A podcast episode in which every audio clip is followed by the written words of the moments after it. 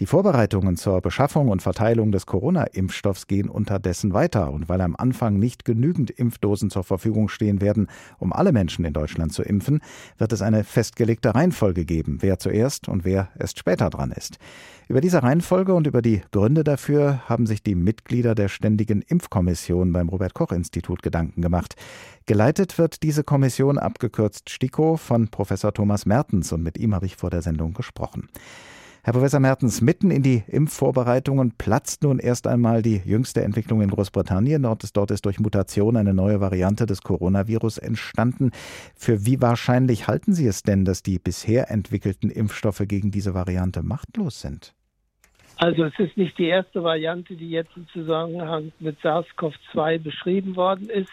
Soweit das bisher bekannt ist, ändert es nichts an der Wirksamkeit der Impfstoffe. Allerdings muss man sagen, dass hierfür die genetischen Untersuchungen nicht ausreichen, sondern man braucht wirkliche Neutralisationstests und das ist gerade in Arbeit. Bislang hat man aber nicht den Eindruck, dass sich da etwas verändert hat. Wenn nun demnächst tatsächlich geimpft wird hier in Deutschland mit Stoffen, die hoffentlich gegen alle zurzeit existierenden Varianten des Coronavirus helfen, welche Bevölkerungsgruppen sollen dann aus welchen Gründen früher als andere zum Zuge kommen? Nun, unser erstes Ziel ist, dass wir diejenigen schützen, die ein hohes Risiko an schwerer Erkrankung und Tod haben. Und das tun wir einmal aus ethischen Gründen, zum anderen aber auch aus Nützlichkeitsgründen. Denn wie Sie wissen, ist ja eines unserer Hauptprobleme die Überbelastung des Medizinsystems. Und es sind ja auch genau diese Menschen, die dann im Zweifelsfall mit schweren Erkrankungen ins Krankenhaus eingeliefert werden müssen und auch unter Umständen intensivmedizinisch betreut werden müssen. Also es ist ganz klar, es ist aus beiden Blickwinkeln das Sinnvollste, zunächst die Hochrisikopersonen zu impfen.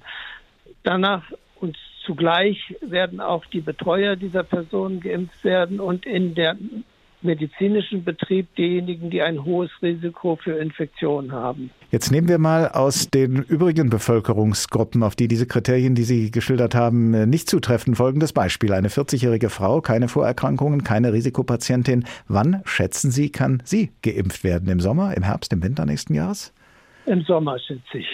Und wie lange glauben Sie, wird es dauern, bis alle, die sich in Deutschland impfen lassen möchten, dann auch geimpft sind? Schwierig zu beantworten, aber ich glaube, dass wir fast das ganze nächste Jahr, also 2021, damit verbringen werden. Kommen wir zum Impfstoff selbst. Zweimal muss beim BioNTech-Impfstoff geimpft werden. Ab welchem Zeitpunkt kann man denn sagen, für diese geimpften Menschen, die das zweimal dann hinter sich haben, besteht keine Gefahr mehr, schwer zu erkranken? Etwa zehn Tage nach der zweiten Impfung ist es soweit. Und was wissen Sie über mögliche Nebenwirkungen? Womit muss man da rechnen?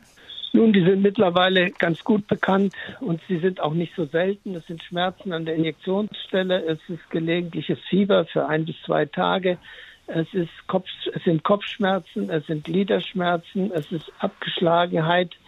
Diese Nebenwirkungen sind bekannt und kommen auch relativ häufig vor.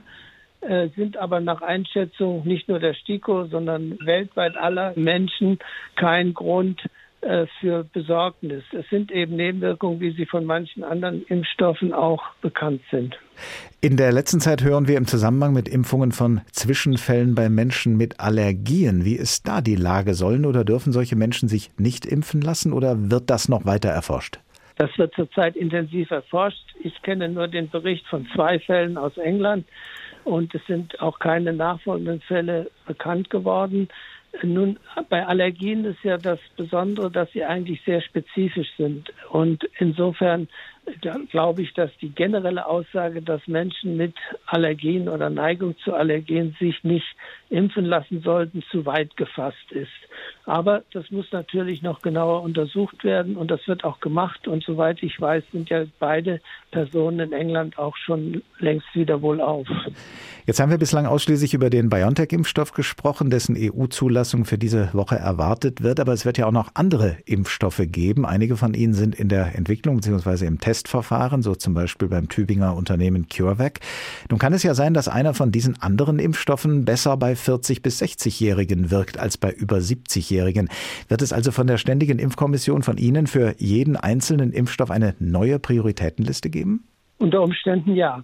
Wenn das so ist, wie Sie sagen, wenn sich die Impfstoffe hinsichtlich ihrer Charakteristika sehr stark unterscheiden, dann wird es in der Tat für jeden dieser neuen Impfstoffe eine angepasste Empfehlung der STIKO geben. Sagt Professor Thomas Mertens. Er leitet die Ständige Impfkommission beim Robert Koch Institut und gesprochen haben wir über die bevorstehenden Corona-Impfungen, wie dabei verfahren und was dabei zu beachten sein wird. Das Gespräch haben wir vor der Sendung geführt.